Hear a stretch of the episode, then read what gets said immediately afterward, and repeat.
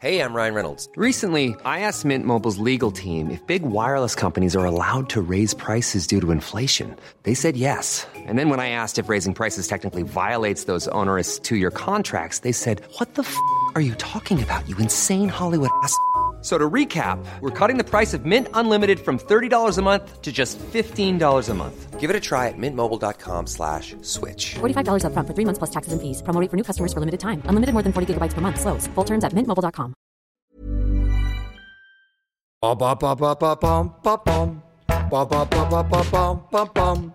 De Chavannes cherche copain, mais c'est quoi ce truc? Bah, c'est quoi ce truc? Bah oui, je cherche des copains. Alors c'est un podcast, mais où effectivement je vais euh, rencontrer des gens. Je m'enflamme euh, pour des causes. Défenseurs de cannabis, vaccinologues, des stars du dessin, des médias, des auteurs, des associatifs, hommes ou femmes politiques, euh, même présidents, hein, vous voyez, en toute, en toute simplicité de président. Oui, mesdames, messieurs. Et puis des TikTok. Alors, des... Des TikTokers Ah, des TikTokers Ah, je suis con. Des TikTokers. Je kiffe, en fait. Et j'espère bien que mon podcast va me permettre de rencontrer des gens euh, de qualité. Et je chante même. Ouais, de cherche copain. Des copains. De cherche copain. Donc Guillaume Oda, vous êtes venu euh, euh, nous voir à quelle époque? J'avais été extrêmement touché à la lecture de Jeune à crever, qui est votre bouquin qui est paru aux éditions du Cherche Midi, qui est un gros bouquin, mais pour une sacrée grosse histoire. D'abord, avant qu'on parle de ce qui s'est passé, Ouais.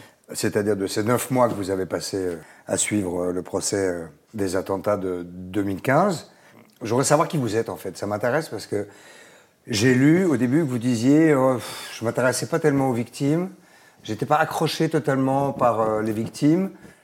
Donc vous êtes reporter de guerre déjà. Ouais, Pardon, on va ça. démarrer par ça. Vous êtes reporter de guerre depuis combien de temps? Je suis reporter de guerre depuis quasiment. euh, alors il faut que je fasse un calcul, mais je dirais 2005. Donc D'accord. on est en 2022, ça fait 17 ans. D'accord. On va dire. Et comment on démarre reporter de guerre? C'est quoi l'idée? Avec une vocation ultimissime. Moi, je voyais des, des- des- des gens à la télévision euh, qui rapportaient depuis le, le Liban, depuis Israël, la Palestine, depuis l'Irak. Et dès lors que le reportage s'interrompait, moi, je voulais toujours savoir ce qui se passait euh, avant, pendant, après et à côté. Et ça m'excitait euh, beaucoup. Vous faisiez quoi à Bah, moi, je regardais la télé, moi, à ce moment-là. Ah oui, j'étais gamin, petit, euh, ouais, jeune, je regardais ça avec mes parents. Il y avait le journal de, de TF1 ou de France 2, et puis voilà. Et puis je voyais le- l'envoyé spécial, et je me demandais ce qui se passait avant, ce qui se passait après, et ce qui se passait juste à côté, c'est-à-dire hors du cadre. Enfin, vous vouliez journaliste quoi. Mais, mais, mais de guerre. De guerre, ouais, parce que ça m'excitait. euh, L'idée qu'à un moment donné, on puisse vivre des, histoires dans le ou dénuement total, ou alors dans la détresse absolue, ou sous les bombes, en ayant euh, pour ambition de courir plus vite que les balles, quoi, en gros. Parce quoi. que quand on vous voit, euh, vous n'êtes pas un docker hein, non plus. Non, non, vous êtes, non, mais vous êtes très bien. Vous êtes très, vous êtes très joli garçon. non, mais je le dire, oui. En effet, je suis pas une masse. Non, voilà, effet, voilà, ouais, ouais, bien entendu, ouais, ouais, je suis plutôt. Donc c'est dans Mais- la tête que ça se passe, c'est pas dans le corps de toute Ouais, façon. je pense que c'est une question de réflexe. Bon, après, euh, j'ai quand même suivi des entraînements euh, avec, euh, avec des forces spéciales, mais destinés aux reporters de guerre, à celles et ceux qui vont sur le terrain. Obligé. Bah ouais, ouais, les rédactions maintenant le conseillent. C'est-à-dire que vous êtes harnaché, vous avez euh, du, du gilet pare-balles, vous allez dans des, dans des forts qui sont à disposition des militaires normalement pour les pares, etc. Pour avoir les réflexes, les bons Et réflexes. pour avoir des réflexes. Et vous Comme- faites ça avec des militaires. Comment on se jette par terre euh, Comment on se jette par terre Comment est-ce qu'on on gère une prise d'otage dans le noir Comment est-ce qu'on on gère la pression que peuvent vous mettre vos, vos geôliers si d'aventure vous êtes enlevé Comment est-ce que vous vous comportez quand euh, vous êtes sur une ligne de feu euh, ou vous cachez derrière une bagnole, plutôt du côté euh, de l'avant et du moteur, parce qu'en fait... Ça protège. ouais, ça protège. Vous voyez, son genre de réflexe, que- quelle décision Ah, il y, prend, a, quel il y y a- y y des stages de formation pour être reporter de guerre. Ouais, il y a des Mais stages. depuis quand? Parce que c'est assez récent, non? C'est assez récent et depuis qu'en fait dans les rédactions on a compris qu'on envoyait genre de, jeunes journalistes souvent qui avaient une, vraie vocation mais qui parfois euh, ne rentraient pas tout à fait en état, peut-être brisés psychologiquement mais parfois également brisés physiquement, voire pour certains et c'est très malheureux euh, morts sur le terrain. Donc à partir de ce moment-là les rédactions se sont, sont dit bon il faut les former quoi. Et alors, vous êtes, vous êtes- la première fois que vous êtes parti, c'était pour qui et où? Et ben la première fois que je suis parti, c'est parce que j'étais correspondant en fait à Jérusalem pour plusieurs médias. J'étais euh, freelance et donc à Jérusalem, bah, on est entre Israël et Palestine et on va très vite en Cisjordanie et Gaza. On va très vite euh, en Israël. euh, on prend Ehud des roquettes. Et Quand on était-ce? C'était entre 2005 et euh, 2009, euh, au moment où en fait euh, Israël avait préparé et engagé le retrait de Gaza. Donc déjà on était dans une actualité très chaude, très brûlante. Puis il y a eu 2006, une guerre du Liban, Ouais, Liban, Israël-Liban. Euh, Gilad Shalit, le soldat, avait été enlevé. Donc là aussi ça avait été euh, extrêmement puissant. euh, que, L'Israélien. voilà, euh, le, le soldat israélien qui avait été enlevé par le, par le, par le Hamas. Et tout de suite, vous, vous êtes projeté sur ces terrains-là et, vous alors, couvrez quoi. Et alors, on imagine tout à fait le reporter de guerre euh, photographe. On imagine moins bien le reporter de guerre quoi Prise de son. Vous, vous faisiez du son, de l'écrit. Alors moi, je, je travaillais à la fois en radio Hum, donc et, en, son. et en télévision. Donc ça veut dire que vous avez un mec avec vous Euh, alors moi, j'étais multi, multitâche, c'est-à-dire que je tournais, j'écrivais, je commentais mes propres euh, Ah, vous tourniez, vous, caméra Ouais, voilà. En fait, ouais, j'avais ma propre caméra, je commentais mes propres sujets et je faisais les duplex pour les raconter à la télévision. Et oui, on retrouve en direct de Gaza Guillaume Audin. euh, Qu'est-ce que vous avez vu aujourd'hui dont je racontais Et puis voilà, je vous propose de découvrir mon reportage. Donc vous avez dit le mot ça. vocation tout à l'heure. C'est vraiment ça, non? Ah ouais, vocation ouais, profonde. J'ai une histoire à raconter autour de ça, mais mon, mon super-héros préféré quand j'étais petit, c'était Superman. Donc je le voyais, il s'envolait, tatatac. Et un jour, j'ai découvert qu'il était impossible de s'envoler. Je me suis demandé Et ce vous que... aviez quel âge Bah, je- 18 ans. J'avais 25 ans à cette époque-là. Non, non, j'étais beaucoup plus jeune. Ouais, un je sais gamin. pas. Ouais, gamin. Et donc, je me suis demandé ce que faisait Superman quand il s'envolait pas. Et j'ai découvert qu'il était Clark Kent et qu'il était journaliste. Et du coup, je me suis dit, bon, bah super, je vais devenir journaliste. Moi aussi. C'est un peu comme ça que le truc est né. Ok.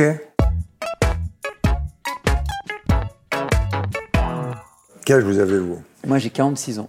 Donc tout ça commence euh, à quel âge? À 25 ans. À peu près à 25 ans, ouais. École de journalisme ou pas? Ouais, ouais, école de journaliste. Je suis rentré hyper tard dans l'école de journaliste. À 26 ans, j'en suis sorti à 28 ans. Je suis arrivé en retard à, à peu près. Mais il fallait. Il faut quand même aussi une assise à la fois intellectuelle et en même temps technique.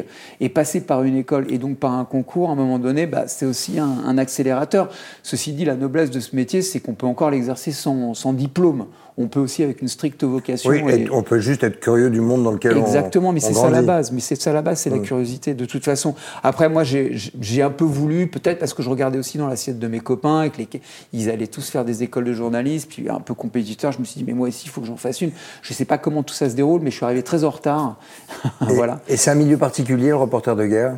Parce que j'ai l'impression que vous êtes. Moi, j'ai une amie qui était euh, longtemps euh, la petite camarade d'un grand reporter de guerre photographe. Ouais.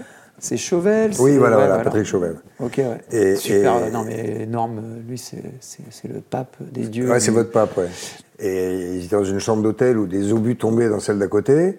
Et le matin, il partait, Ah ouais. et il- avec le poing comme ça, il faisait euh, Vive la mort. Ouais, ouais, Est-ce que vous n'avez pas quelque chose, vous, les reporters de guerre, d'un peu particulier par rapport à par un, je sais pas, un, un critique de film, par exemple? Bah, Il y, a, y, a, y, a, y, a, Sans- sans- il y a- il y a sans- cette idée qu'on la côtoie. Euh, Il m'est arrivé, moi, de, de voir des gens mourir devant moi à plusieurs reprises. Il m'est arrivé également de, je crois, euh, échapper à la mort, euh, très concrètement. Est-ce qu'on a un rapport euh, ambigu à la mort? J'en sais rien, mais en tout cas, ouais, on, on- on peut vouloir flirter avec elle de manière inconsciente. Ceci dit, être reporter de guerre, c'est avoir la certitude de rentrer en un morceau et de raconter l'histoire. Bien sûr, bien sûr, bien Moi, sûr. le but, c'est pas d'aller mourir et Ah d'aller faire non. le héros, quoi. Non, non, non, non, c'est pas suicidaire, mais c'est quand même un peu des montées d'adrénaline différentes. Mais en que- effet, voilà. mais en effet, en effet, en effet, clairement. Donc on euh, cherche ça. On va chercher ça, ouais.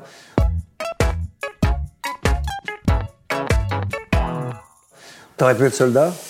Euh, j'ai voulu entrer dans une école euh, militaire à un moment donné parce que ma mère était militaire. Ah oui, voilà, quand et même. j'ai voulu faire un pensionnat militaire à Ah, un quand moment même, donné. quand même, quand même. Ouais, ouais, non, les chats un- font pas des chiens, quand même, alors.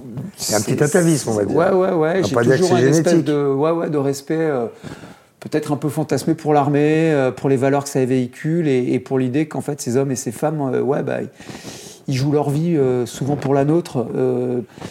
Et, et ils font le job. Et moi, j'ai toujours trouvé ça assez valeureux, assez. Mais au Mali, en fait. euh, tu les as vus. Ouais, au Mali, je les ai vus, ouais, ils sont là, euh, ils combattent, euh, ils combattent dans des conditions qui sont folles. Je les ai vus au Niger, enfin voilà, les militaires français, ils sont. Mais en effet, oui, oui, bah il y a la légende, oui, c'est légende de types qui restent à l'hôtel, à la piscine, en train de siroter euh, C'est ça. tel ou tel euh, Ouais. cocktail euh, très sympathique. Et qui, et qui font des, des sons et à deux mitraillettes et après qui passent dans l'enregistrement évidemment du genre oui. euh, ridicule. euh, Donc vous, non, pas du tout. Non. Non, non, moi ça m'est pas donc, arrivé. c'est donc pas toi, mon- tu as vécu des trucs chauds, t'as t'as- Ouais, t'as jamais été blessé? Non, fort heureusement.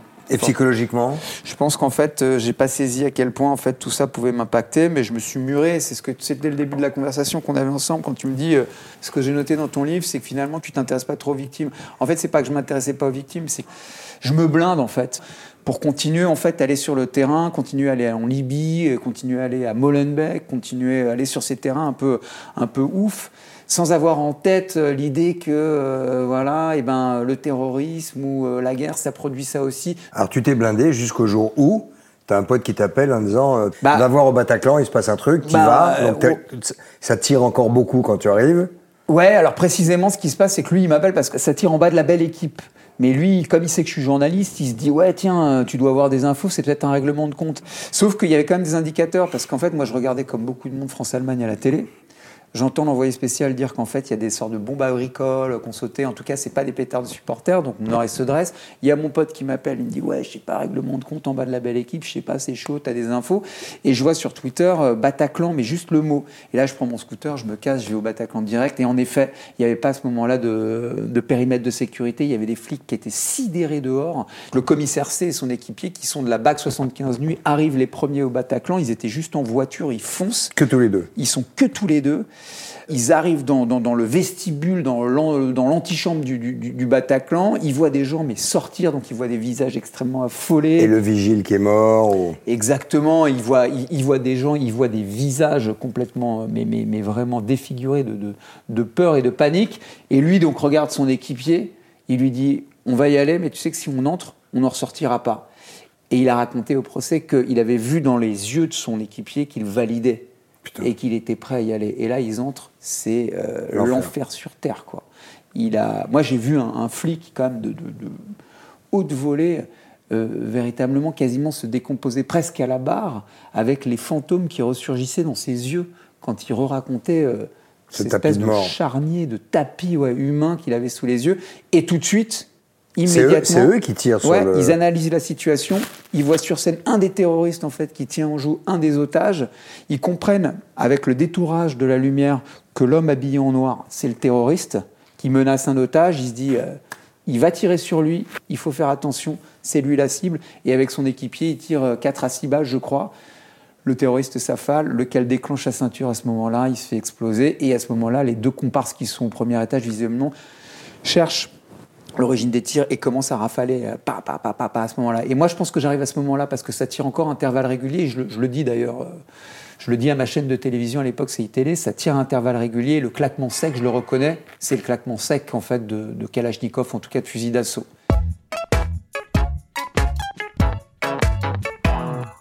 Maintenant, on va parler de ce procès qui a duré neuf mois.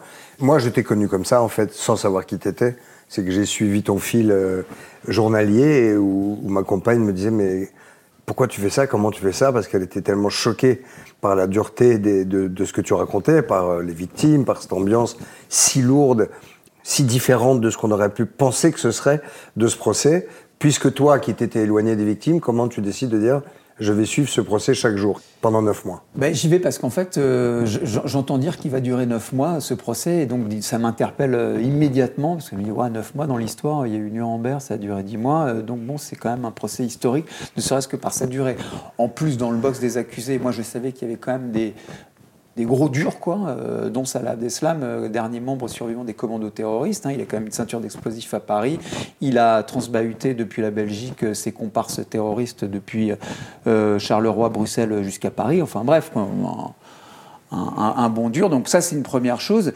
Au procès, ils étaient donc 14 accusés visibles. Il y en a 20 qui ont été jugés, mais, mais bon, visibles, il y en avait 14. Quoi. Et donc, Présents. 11 dans le box et 3 qui comparaissaient libres. Et donc ça, ça m'intéressait beaucoup parce que c'est une histoire que j'ai beaucoup suivie à la fois au Proche et au Moyen-Orient. J'ai vu ces jeunes qui étaient aspirés par cet hydre terroriste qui les a fanatisés. Pourquoi? Qu'est-ce qui se passe dans leur tête?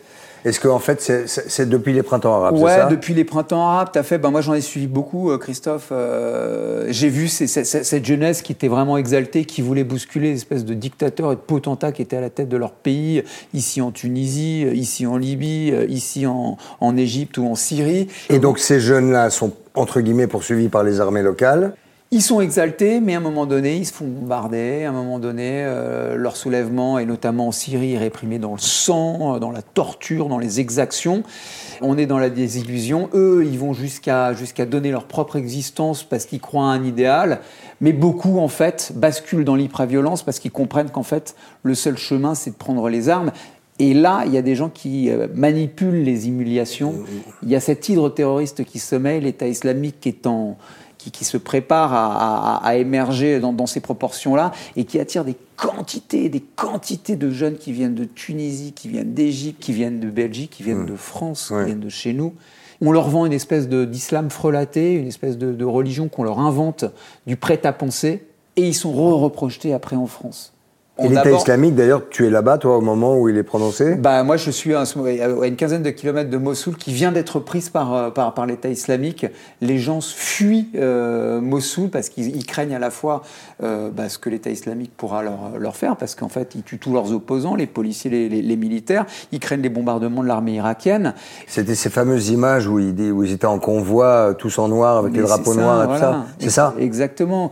Où ils, ils avaient pris Raqqa, la ville syrienne de Raqqa, six mois avant. Ils venaient de prendre Mossoul. Et là, à partir du moment où ils prennent Mossoul, ils prennent un terrain qui est, grand comme euh, quasi euh, l'Angleterre. Euh, sur deux pays, Ah. en proclamant en fait euh, le califat, euh, la charia, et, et en, en- en éliminant par des exactions mais, mais terriblissimes tous leurs opposants, les minorités sexuelles, yézidis, euh, chrétiennes. euh, Oui, jusqu'à brûler des mecs en cage les ouais, c'est voilà. Donc on est, on, on est dans cette atrocité-là dont, dont se nourrissent ces jeunes-là, quoi. À un moment donné, qui les rejoignent. Et jamais tu t'imagines que quelques années plus tard, bah, tu assisterais au procès du, du- de- historique C'est ça, qui jugerait des gens qui sont venus en France, formés là-bas. c'est ça. Le premier jour au procès, tu arrives, qu'est-ce que tu ressens? Beaucoup de tension, euh, beaucoup d'appréhension de la part de celles et ceux. Donc qui une organisation de ouf, hein, le procès. hein. génialissime euh, de, de pouvoir juger dans ces proportions-là et avec cette qualité-là euh, de tels accusés pour des faits aussi monstrueux.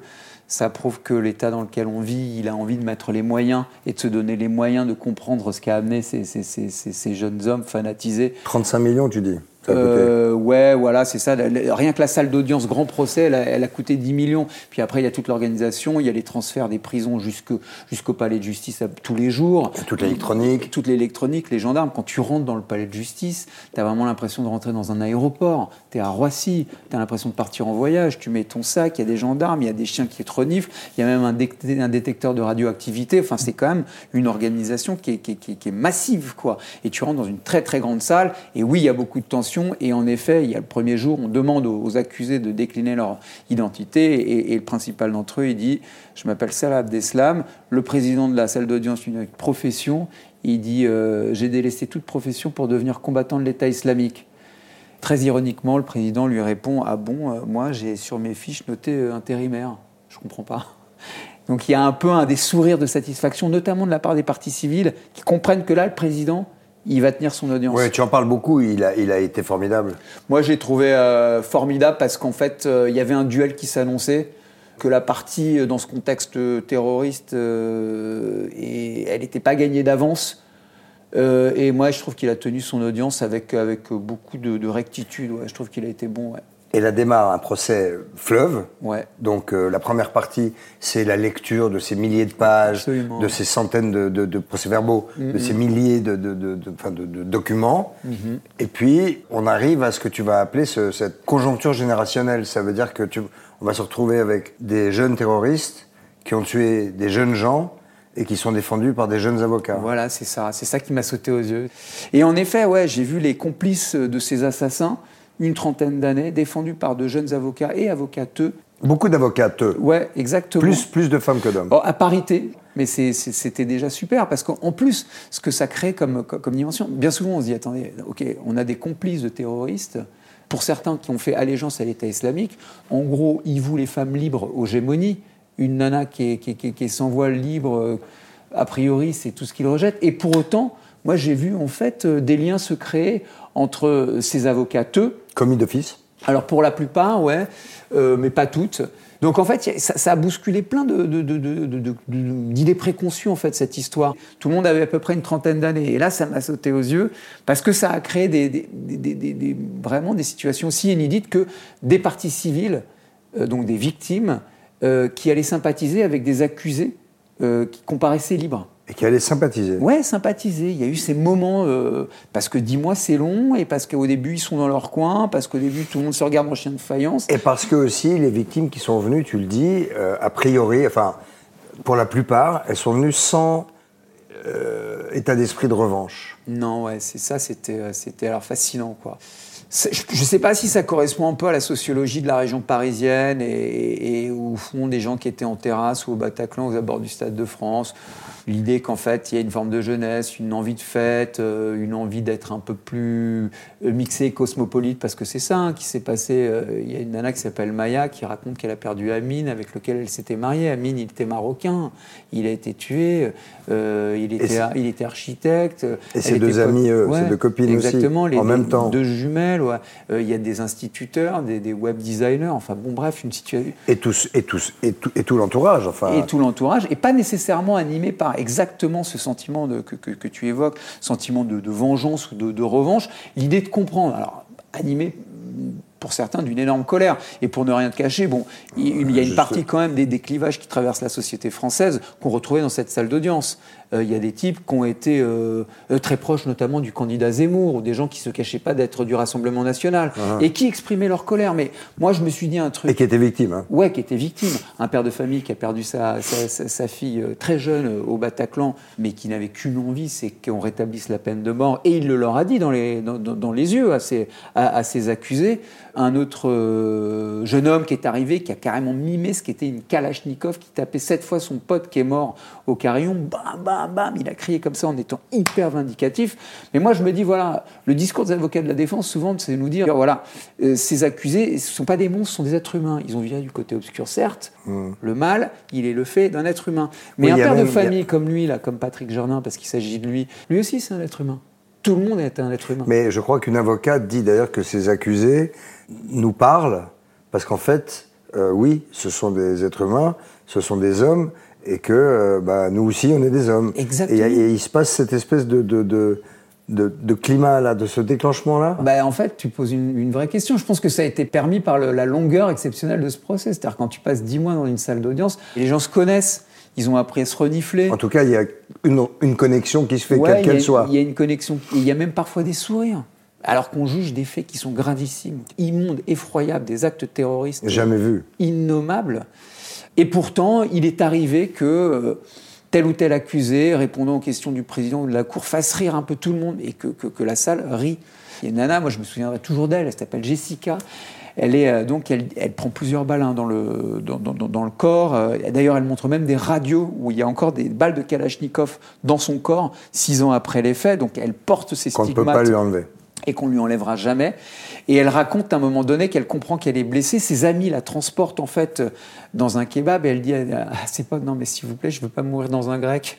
Promettez-moi. et là franchement Oui, oui. toute la salle d'audience se marre parce que parce qu'en fait il y a un trait d'humour dans, dans l'atrocité mais et ça fait du bien à tout le monde en fait. C'est la peau de banane à l'enterrement, quoi. Tu- tu- Bah, voilà. presque, Mm. ouais. Et, et en fait, c'est ça l'humanité aussi que tu sais euh, que, que tu soulèves et dont tu parles, elle est là aussi. Est-ce qu'il y a eu euh, beaucoup de, de ce fameux syndrome de culpabilité de pourquoi eux et pas moi? Ouais, totalement. Moi, c'est la première fois que j'entendais ça. D'ailleurs, c'est la culpabilité d'être vivant. Ouais. Et d'ailleurs, le président de la cour d'audience leur disait Mais vous excusez pas d'être vivant, vous n'êtes pas coupable d'être vivant. C'est fou, hein. Alors, il y avait une histoire terrible aussi d'une une jeune fille qui, qui faisait un, un date. Ouais, c'est ça, ouais. Elle, bah, c'est la première d'ailleurs qui soulève cette idée de culpabilité d'être vivant. Elle s'appelle Juliette, elle a 29 ans, elle date un, un type qu'elle connaît pas sur Tinder. Ils matchent, ils échangent leurs 06 comme on le fait dans ces cas-là. Ils se donnent rendez-vous à la belle équipe, ils connaissent pas le bar, elle, elle est fumeuse. Elle tient absolument à s'installer en terrasse. Il fait bon ce soir-là, ce 13 novembre 2015. Et lui, bah, il a envie de draguer cette nana, et il cède à, à son injonction, allons fumer et, et boire une Ah, ils coupe de étaient champagne dedans, dehors. et ils sortent Ils sortent, ils trouvent une petite table en terrasse, la fusillade commence, Cédric euh, décède quasiment sur le coup, elle, elle est blessée, elle écrit une lettre à ses parents. euh, À ses parents à lui À lui, et finalement, elle ne l'envoie pas parce qu'elle a honte de leur demander pardon.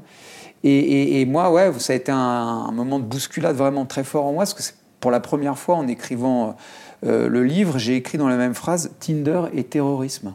Et c'est ce procès, c'est Oui. cette génération qui Oui, on n'est pas censé écrire ça dans la même ligne, non. ça a été la vertu de ce procès euh, que d'opposer au terrorisme de masse le témoignage de masse. Et d'ailleurs, on, on- on l'a vu à l'œuvre au procès de Nice. Voilà, cette idée qu'à un moment donné, tu peux venir dire dans une cour d'assises à quel point tu as été aussi impacté. Alors que normalement, le procès, c'est d'abord le procès des accusés. C'est eux qui ont le premier Donc rôle. là, on donne une place aux victimes énorme. bah, là, ça a bousculé les Et c'est choses. super important. Bah, moi, j'ai trouvé ça très fort, quoi. Euh, ce procès, il, a, il est une force pour la démocratie, c'est une démonstration de démocratie et de l'état de droit aussi. Ça embellit encore un peu la France de faire un procès comme ça. Bah, franchement, je trouve que c'est la conclusion qu'on peut tirer. Alors, tu trouveras toujours des gens pour te dire que c'était une justice imparfaite, euh, que.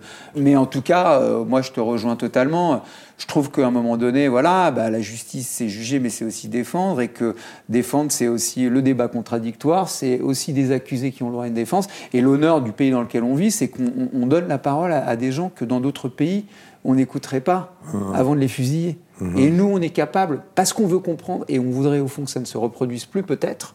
Peut-être qu'on est un peu naïf, mais en tout cas, on va dans cette direction-là. Moi, je trouve que c'est l'honneur de notre démocratie, en effet. En tout cas, il y a ces neuf mois de, de procès, donc Guillaume, Oda, euh, dans ce bouquin euh, au Cherche Midi qui s'appelle Jeune à crever, ou les attentats du 13 novembre, euh, où tu as décortiqué quasiment jour par jour. et encore une fois, je le lisais sans savoir qu'on se verrait un jour, ligne par ligne, chaque jour. En quoi ce bouquin est utile? Parce que c'est nous, c'est une histoire de France tout à fait, Christophe. C'est ton histoire, c'est la mienne, c'est la nôtre, c'est celle de, de gens qui habitent à, Nice, à Paris, à Bordeaux, à Lille ou à Strasbourg. C'est notre histoire. Pourquoi est-ce que c'est utile? Parce qu'il donne euh, une grande parole à, en tout cas pour l'histoire, je sais que c'est pompeux, mais à- aux, aux victimes qui à un Ah, moment donné ont donné toute même. leur vérité. Mhm. Et je veux dire qu'il fallait du courage hein, quand même pour aller témoigner. Et puis il raconte exactement ce que tu soulevais tout à l'heure. Euh, aussi la vertu de cet état de droit. Euh, moi, je donne beaucoup la parole à une avocate de la défense, mais qui me raconte ce que c'est que de défendre un terroriste à 32 ans. Valois. Elle s'appelle Marie Violo. Oui, Violo, j'ai Ouais, elle jamais- Elle s'appelle euh, Marie Violo. Et j'ai cherché des points d'équilibre. Et peut-être que l'utilité, elle est là. C'est-à-dire qu'en fait, euh, tout n'est pas euh, ou noir ou blanc. Euh, qu'on a essayé de, de juger le, le mieux du monde possible ces attentats qui étaient atroces. Elle, elle s'est penchée vraiment sur la perpétuité. Ouais, parce qu'elle elle- elle dit même dans une formule presque grandiloquente, la perpétuité, c'est se prendre pour Dieu. Euh, mais parce qu'elle décortique, elle dit, mais condamner quelqu'un à, à- à l'idée qu'il n'y aura plus jamais de retour, Alors, c'est le cas de Salah Deslam, Ouais. c'est le seul Ouais. qui est condamné à perpétuité incompressible. incompressible. Ouais. Et c'est ma question. Si son frère, par exemple, qui est mort, Ouais. ou un autre des membres du commando euh, qui a tué, qui a assassiné par dizaines des gens, avait été présent dans le box, est-ce que Salah Abdeslam aurait été condamné à la perpétuité? Sans doute, incompressible. C'est la peine la plus forte qui existe en France depuis que la peine de mort n'existe plus. euh, Ouais, ouais, tout à fait. et tant mieux. Mais on donne la peine la plus forte à quelqu'un qui, de fait, n'a pas lui-même tué une personne. Factuellement, il n'a pas tué. Mais euh, en fait, la Cour, elle a considéré qu'en réalité, il avait l'intention de le faire parce qu'il était porteur d'une ceinture d'explosifs. S'il y a vraiment dans le box un des assassins, et c'est ma dernière question, est-ce que Salah Abdeslam, à ton avis, Bah, bah, D'abord, je suis pas la Cour, mais moi, je pense que la Cour, elle lui aurait mis perpétuité, perpétuité incompressible quand même. Parce qu'en fait, elle a considéré qu'il avait menti, qu'il avait l'intention de déclencher sa ceinture. Et oui, à- lui dit qu'il ne l'a pas déclenché Voilà, par humanité. Ouais, et à partir du moment où la beaucoup. Cour, elle dit qu'il avait de toute façon l'intention de déclencher sa ceinture et qu'elle n'a pas fonctionné selon elle, le mec allait prendre un incompressible, comme euh, tous les assassins qui sont morts, pour le coup, mais qui ont tué. Tu as gardé des contacts avec euh, certaines des victimes? Ouais, j'en revois encore, euh, on échange encore, je revois des avocats, je revois des victimes et je suis, je suis très heureux parce qu'on a tous tourné une page et qu'on avance tous, à mon avis, dans la bonne direction. Il n'y aura pas d'appel et et il y a une belle page qui s'est tournée. Et il y a un beau bouquin euh, dont on peut tourner les pages, euh, qui s'appelle Jeune à crever, que j'ai adoré. Franchement, c'est un rendez-vous historique et cette, cette- cette chose affreuse est racontée euh, euh, fort bien et super bien écrit. Bon, bravo Guillaume. Merci Oda. à toi, Christophe. Ouais, merci, euh, super. Franchement, euh, mille merci à toi. Avec plaisir. Et donc c'était euh, De Chavannes cherche copain. Eh ben, euh, on Eh va ben, devenir merci. copains. Ben, merci, Ah, copain. mais moi je pense qu'on va devenir copains. Mais merci copain. Bah Je pense oui. qu'on est déjà copains. Mais oui, oui, on est déjà copains. Mais merci beaucoup. Bonne Merci soirée. beaucoup, euh, ouais, à bientôt. Salut. Salut. De Chavannes cherche copain. Des copains. De Chavannes cherche copain. Hi, I'm Daniel, founder of Pretty Litter. Cats and cat owners deserve better than any old fashioned litter. That's why I teamed up with scientists and veterinarians to create Pretty Litter. Its innovative crystal formula has superior odor control and weighs up to 80% less than clay litter. Pretty Litter even monitors health by changing colors to help detect early signs of potential illness. It's the world's smartest kitty litter. Go to prettylitter.com and use code ACAST for 20% off your first order and a free cat toy. Terms and conditions apply. See site for details.